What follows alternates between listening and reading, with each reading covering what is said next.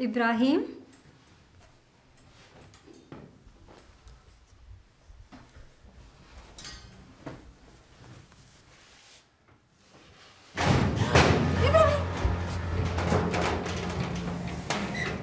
Meine anderen Großeltern wohnen in einem Pflegeheim. Sie brauchen viel Hilfe, weil sie schon sehr alt sind. Mein Opa kann nicht mehr alleine essen. Meine Oma hat Probleme, weil ihre Augen schlecht sind. Sie sieht nicht mehr gut. Selma, dein Handy.